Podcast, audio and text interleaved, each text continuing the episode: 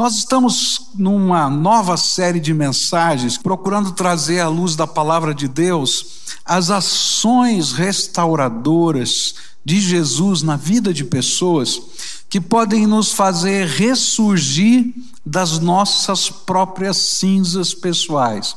Eu usei essa ilustração, né, de que às vezes a gente entra num ninho, não é, de cinzas e fica lá todo encurujado, esperando alguma coisa que pudesse acontecer na nossa vida para nos tirar de lá, mas a gente só olha a nossa volta e só vê cinzas.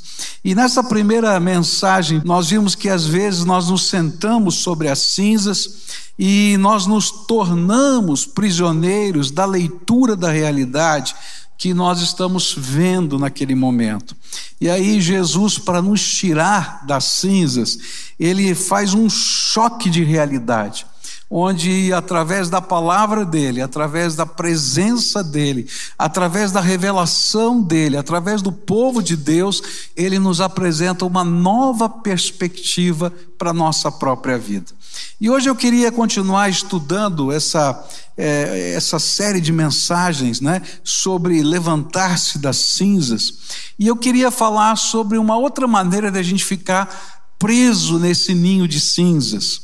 É quando a gente fica prisioneiro do nosso passado. Né? E existem muita, muitas pessoas que são verdadeiros prisioneiros da sua história. E eu queria dizer para você que é muito fácil se tornar um prisioneiro do passado. E às vezes nós nos tornamos prisioneiros do passado por causa da culpa que carregamos dos nossos próprios erros, às vezes por causa de marcas que, como consequência da vida, dos embates da vida, ficam em nós, e outras vezes porque carregamos, não é, dores que nos amarguram. Há muitas pessoas que não conseguem sair desta prisão e por isso não têm qualquer perspectiva de futuro e perdem a esperança. E mesmo quando algo potencialmente bom surge, eles não conseguem ir muito longe, pois as correntes que os prendem ao passado logo se esticam e não lhe permitem sair daquele círculo vicioso que o aprisiona. Eu não sei se você já viu essa cena, né? É, de ter um cachorro com uma corrente bem grande presa no quintal, não é? é no passado era comum isso, né? Então você ia é, nas casas, então normalmente o cachorro ficava preso numa corrente, mas uma corrente muito grande. Então ele vinha e a corrente esticava, e quando ele chegava no portão, ele não conseguia nem colocar a pata no portão, ficava preso pela corrente. Às vezes eu vejo pessoas assim, aprisionados ao seu passado, que parecem que têm uma certa mobilidade, mas quando chega num determinado ponto, aquela corrente se estica e eles ficam presos naquele local. E eu queria dizer para você que há uma bênção de Jesus que nos liberta destas correntes do passado e nos ajuda a construir com Ele, no poder dele, um futuro e uma esperança. E eu queria olhar para a primeira destas correntes do passado e a primeira corrente que eu queria olhar é a culpa. Muitas pessoas se tornam prisioneiros do seu passado através da, da culpa que fica remoendo a nossa mente, ou até aquela culpa que de alguma maneira nós imaginamos que conseguimos esconder nas profundezas da nossa alma mas que na verdade elas estão nos consumindo.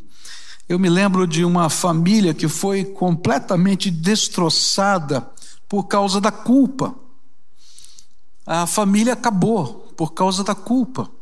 E não foi nenhuma coisa é, maligna que aconteceu, nenhuma coisa é, moralmente errada que aconteceu. O que aconteceu foi um acidente. O papai estava manobrando o seu carro na garagem quando o filhinho de dois anos entrou atrás do carro e ele não conseguia ver pelo retrovisor do carro. E de repente ele escuta um grito da sua esposa porque o carro estava passando por cima do filhinho de dois anos. E aquele filhinho morreu. E aquilo foi uma dor terrível. Eu fico imaginando, não acho que eu não consigo imaginar a dor. Eu acho que é uma coisa que não dá para a gente conceber, não é? E a gente participar da morte de um filho de uma maneira, é, claro que sem nenhuma intenção, mas que de alguma maneira nos mata por dentro. E aquela dor foi uma dor tão intensa, tão, tão profunda, que o casal não conseguiu mais prosseguir no casamento. As relações foram quebradas, as perspectivas de trabalho foram alteradas, porque havia um sentimento de dor, de culpa, que lacerava o coração do papai, que lacerava o coração da mamãe, porque a culpa não era só do papai, porque estava dirigindo o carro, mas também estava no coração da mamãe que disse: por que, que eu não cuidei, por que, que eu deixei ele escapulir? Quando uma fatalidade tinha acontecido. Às vezes nós nos tornamos prisioneiros do nosso passado e a culpa verdadeira ou falsa nos aprisiona, não é? Verdadeira quando tem algo que nós provocamos e falsa quando é o inusitado, que a gente não tem como lidar. E tanto de uma como a outra, a gente precisa de uma intervenção do Todo-Poderoso, senão a gente não consegue caminhar. E eu queria olhar para essa questão da culpa na perspectiva da palavra de Deus, como ela olha para algumas coisas que geram culpa dentro de nós. E eu vou começar pensando na culpa verdadeira, ou seja, em casos em que nós participamos do processo e nós, de alguma maneira, de fato somos culpados por esse processo. E é interessante que a Bíblia vai usar várias palavras diferentes para coisas que geram culpa no nosso coração. São as várias terminações bíblicas para pecado. A palavra pecado na Bíblia, ela não aparece como uma palavra única. Ela tem várias palavras que são traduzidas para o português como pecado. E o interessante é que cada uma dessas palavras apresenta um tipo diferente de culpa que vem no nosso coração, por causa daquilo que está acontecendo na nossa vida. E eu queria começar com a primeira palavra que a Bíblia vai usar para pecado, que é, na língua grega, amartia, que significa errar o alvo. Eu sinto culpa porque errei o alvo. Porque pecado, nesse sentido, é não ser o que poderíamos ser, não ser o que deveríamos ser. E é interessante que tem muita gente que vive uma culpa intensa dentro da alma, porque não é o que poderia ser, e nem é o que deveria ser. E o que a Bíblia vai dizer para a gente com relação a isso é que Deus investe na nossa vida, não apenas na nossa criação, mas algo da sua natureza é colocado dentro de nós. E essa natureza, ela vem com dons e talentos. E ele colocou em nós capacidades, capacidades escolhidas, capacidades que fazem parte de você. Você é assim. É interessante, né, como a gente olha para as pessoas e as pessoas têm habilidades diferentes. É, tem gente que tem uma habilidade incrível para lidar com coisas mecânicas. Né? Você dá um negócio lá para o cara desmonta, monta, eu consigo desmontar, nunca consigo montar. Geralmente sobra pedaço, né? Mas tem gente que tem essa capacidade. Tem gente que tem uma capacidade de pegar, não é, um lápis, uma caneta e fazer um desenho, uma foto, uma, uma imagem de alguém. Eu não consigo fazer, eu não faço nem linha reta com régua. Não consigo, não tenho habilidade para isso. Mas, mas cada pessoa é dotada por Deus de qualidades para que de, de alguma maneira nós pudéssemos ser instrumentos de Deus nessa terra. E aí Deus planeja, investe nas nossas vidas para construir um relacionamento de amor para conosco.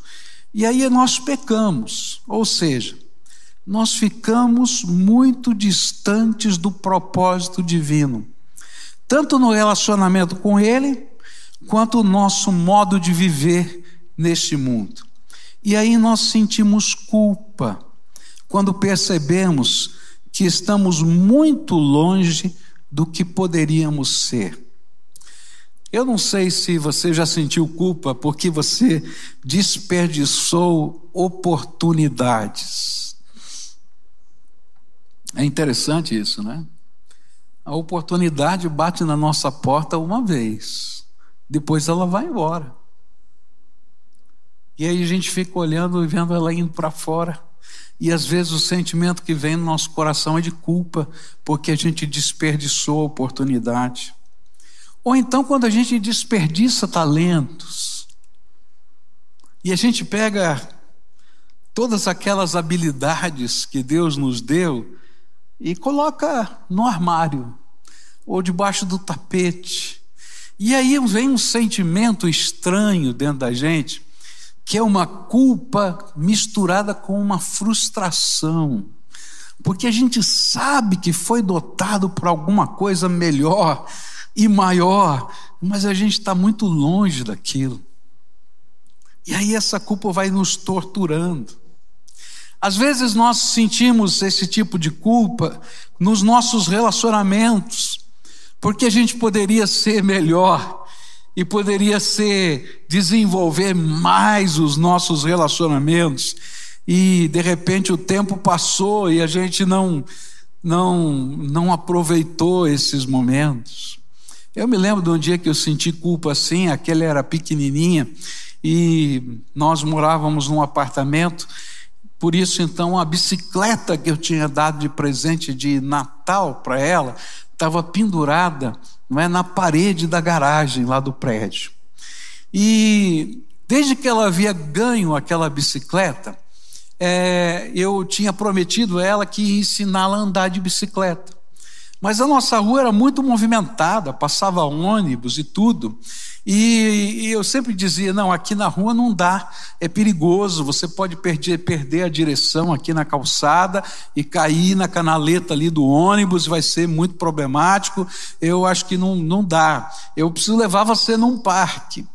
E eu sei que passou o ano todo, e um dia eu estou descendo no meu carro e eu vi os pneus da bicicleta murchos. Sabe quando você não usa e o pneu vai murchando? E quando eu olhei para aquilo, me veio uma culpa. Eu disse: minha filha não sabe andar de bicicleta até hoje. E esse aqui é um monumento, não é? Da minha culpa. E eu tive que ir para lá e pedir perdão para minha filha, colocá-la no carro junto com a bicicleta, encher o pneu, para ensinar ela a andar de bicicleta. Por quê? Não havia nada de mal ou ruim que tinha sido feito, mas o alvo de ser pai como ela precisava não tinha sido alcançado. Você está entendendo o que eu estou falando? Como às vezes nós ficamos presos por coisas que ao longo dos anos vão sendo guardadas nos armários, e esses esses aprisionamentos acontecem dos dois lados. Aquele que vê a bicicleta e diz: Meu pai nunca me levou a andar de bicicleta, e aquele que pôs a bicicleta e disse: Não levei nunca o meu filho. Dos dois lados. Eu me lembro de um irmão querido que pegou todos os seus recursos da sua aposentadoria e ele achou que ele era um expert na bolsa de valores. E ele fez uma operação muito arriscada e perdeu tudo. E aquele homem entrou numa depressão profunda. Ele não tinha feito nada de errado, porque não havia dolo no que ele fez, mas ele sabia que ele não tinha sido responsável como poderia ser. E é nesse sentido que às vezes nós estamos muito longe do propósito de Deus e nós precisamos de perdão. E esse perdão é um ato divino que promove uma restauração, um redirecionamento, uma nova oportunidade de começar do lugar onde nós estamos. É por isso que a Bíblia vai dizer em 2 Coríntios 5, 15 a 19: Ele morreu por todos, para os que vivem, não vivam mais para si mesmos, mas vivam para aquele que morreu e foi ressuscitado, para a salvação deles. Quem está unido com Cristo é uma nova pessoa. Acabou-se o que era velho e já chegou o que é novo. Tudo isso é feito por Deus, o qual, por meio de Cristo, nos transforma de inimigos em amigos dele. E Deus nos deu a tarefa de fazer com que os outros também sejam amigos dele. A nossa mensagem é esta: Deus não leva em conta os pecados dos seres humanos e por meio de Cristo, Ele está fazendo com que eles sejam seus amigos. E Deus nos mandou entregar a mensagem que fala da maneira como Ele faz com que eles se tornem seus amigos. Então, o perdão envolve uma ação divina de nos ajudar a construir o seu propósito da nossa vida. A gente não consegue voltar no passado. E esse é o grande problema de ser prisioneiro do passado. Às vezes a gente fica prisioneiro do passado porque imagina que tem um jeito de voltar no passado para consertar o passado. Mas não tem uma máquina do tempo para você voltar. A única coisa que você pode ter é o perdão de Deus e a possibilidade de começar de novo com a bênção de Deus. E eu só posso ser livre do meu passado quando esse perdão entra profundamente, tremendamente na minha vida e quita qualquer tipo de dívida que eu possa estar carregando dentro da minha alma. Alguns anos atrás, nós estávamos num retiro de casais e tinha um senhor forte que estava ajudando os casais a saírem do hotel, é, carregando as malas. E no final daquele encontro, aquele homem disse para mim assim: Pastor, a minha esposa está doente. Será que o senhor podia orar por ela? Orar pela cura dela? E eu disse para aquele senhor: Olha, passa lá no meu quarto, né, quando o pessoal sair, que agora está um momento tão turbulento.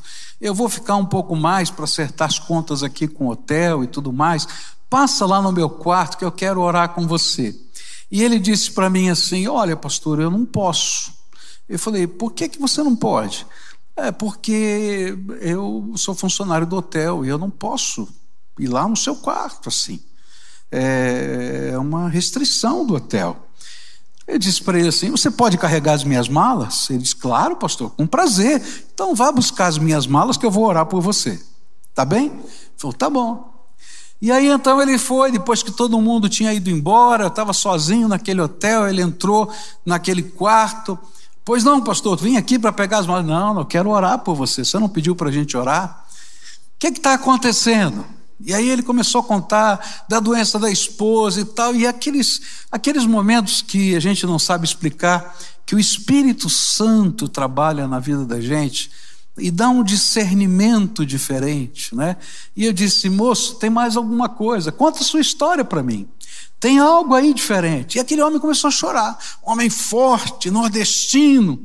E ele começou a chorar e começou a contar a sua história.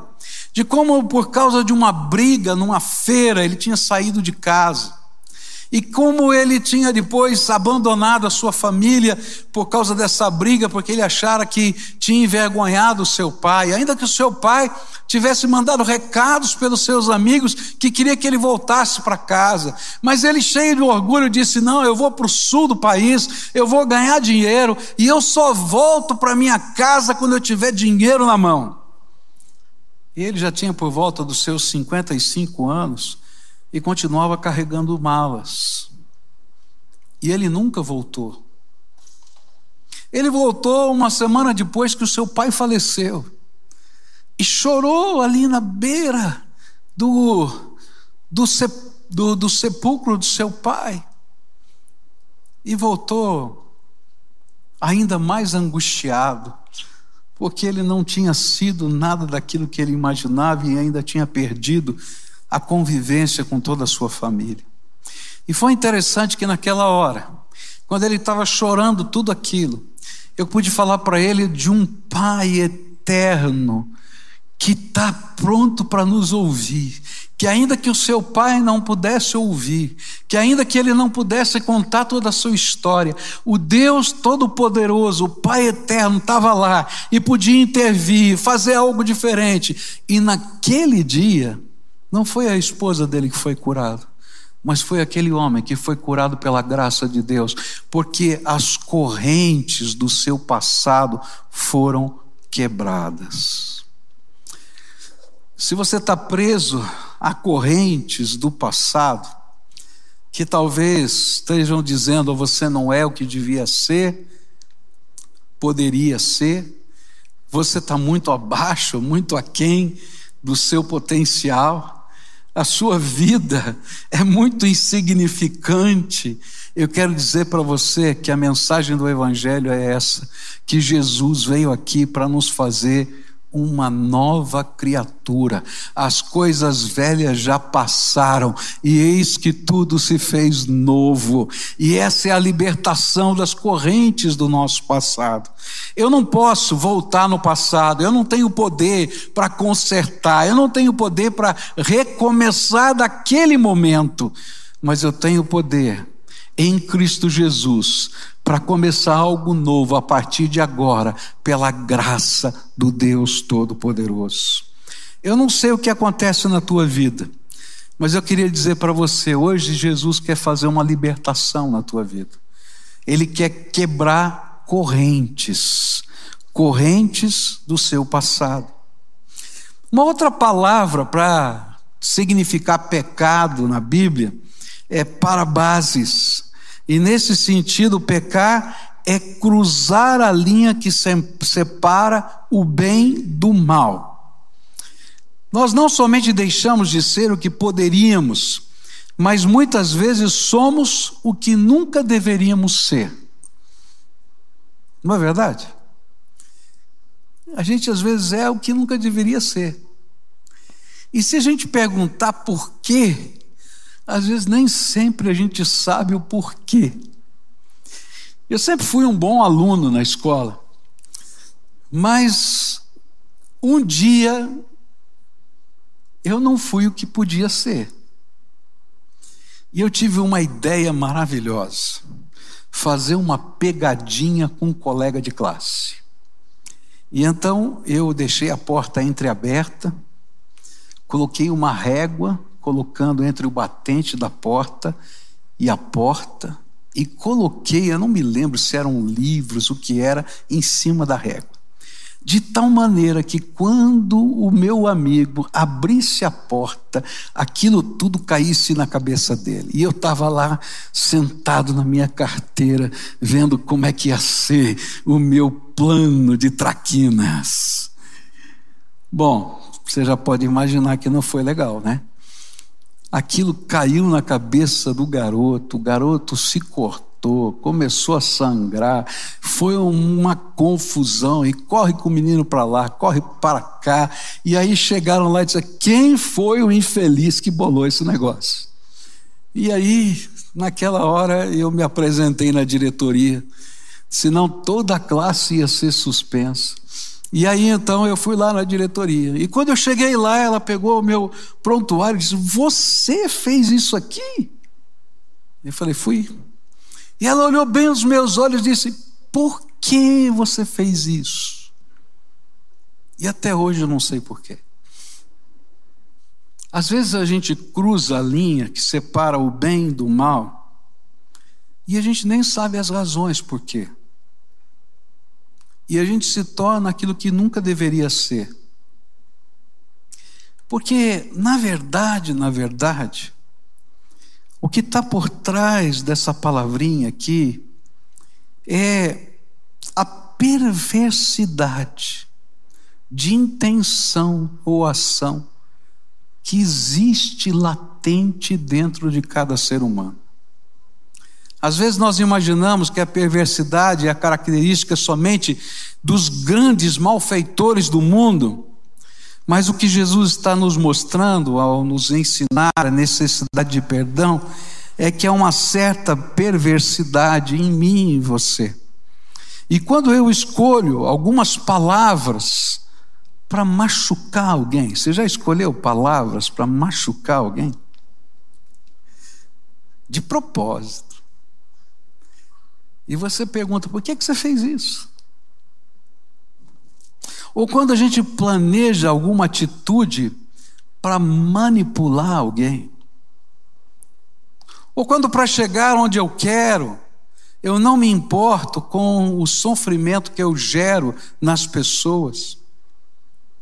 E mesmo que tentemos esconder isso nas profundezas da nossa alma, existe uma coisa que Deus fez que é tremenda e que você não pode lidar com ela sozinho, porque você precisa da graça de Deus. E essa coisa chama-se consciência. Por mais que você tenha cauterizado a sua consciência, Deus colocou dentro de nós algo que mexe com a gente para dizer: não é por aí, você ultrapassou a linha. Deus mesmo colocou isso lá para que a gente possa saber quando nós nos tornamos de alguma maneira agentes do mal. E nós nos tornamos parceiros daquele que personifica o mal. E nós assim envergonhamos o nome daquele que tem investido sua graça e amor nas nossas vidas.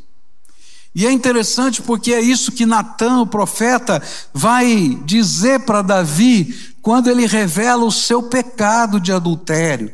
Ele diz assim: Todavia, porquanto com este feito deste lugar a que os inimigos do Senhor blasfemem. E nós permitimos que o mal tenha suas consequências sobre nossas vidas. Por isso nós precisamos de perdão. Lembra daquela corrente? Se na no primeira palavra, essa corrente representava aquilo que poderíamos ser e não somos. Nessa palavrinha, essa corrente é aquilo que nós nunca deveríamos ser. E sabe, enquanto essa questão não é resolvida, nós nos tornamos prisioneiros do nosso passado. É incrível isso. Uma das coisas mais libertadoras que a gente vive é no trabalho de recuperação, de drogadição, é um culto que é feito com as famílias, que a gente chama de culto do lava-pés. Não é muito fácil fazer esse culto, porque nem sempre as famílias querem estar lá. E nem sempre os meninos ou meninas, a gente chama assim, mas na verdade são pessoas adultas, querem participar dele.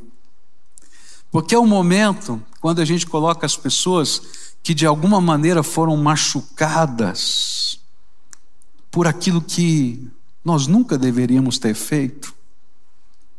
E nós lavamos os pés daquela pessoa e dizemos: Olha, eu não tenho como reparar o passado. Mas eu quero dizer que Jesus está me dando uma nova vida.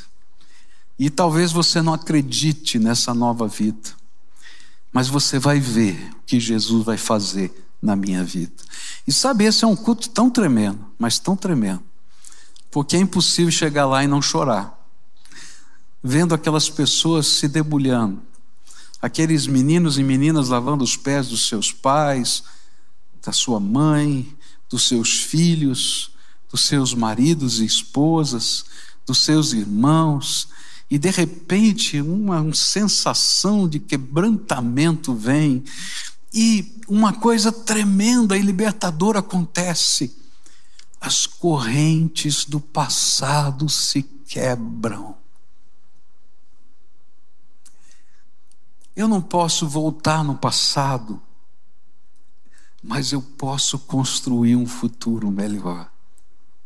E o que a Bíblia promete para a gente é isso: é que eu posso construir esse futuro melhor, porque Ele, Jesus, quebra as correntes que nos aprisionam ao nosso passado. Eu queria terminar, é, e vou continuar semana que vem essa mensagem, mas eu queria terminar lembrando do endemoniado gadareno. Esse texto está na Bíblia, lá nos Evangelhos. E esse homem, ele está cheio de demônios. Ninguém consegue contê-lo. Ele anda sem roupas. Ninguém consegue vesti-lo. A, a sociedade não sabe o que fazer com ele. Então, tentam acorrentá-lo no cemitério, para que ele fique num lugar recluso.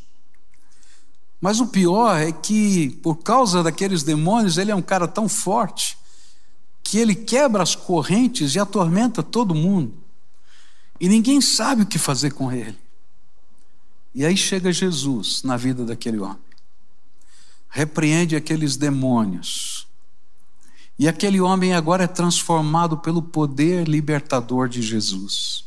E quando chegam os discípulos e a cidade, eles ficam com medo, porque aquele homem está vestido, está conversando, está bem. E eles mandam Jesus embora porque aqueles demônios entraram nos porcos e os porcos se mataram.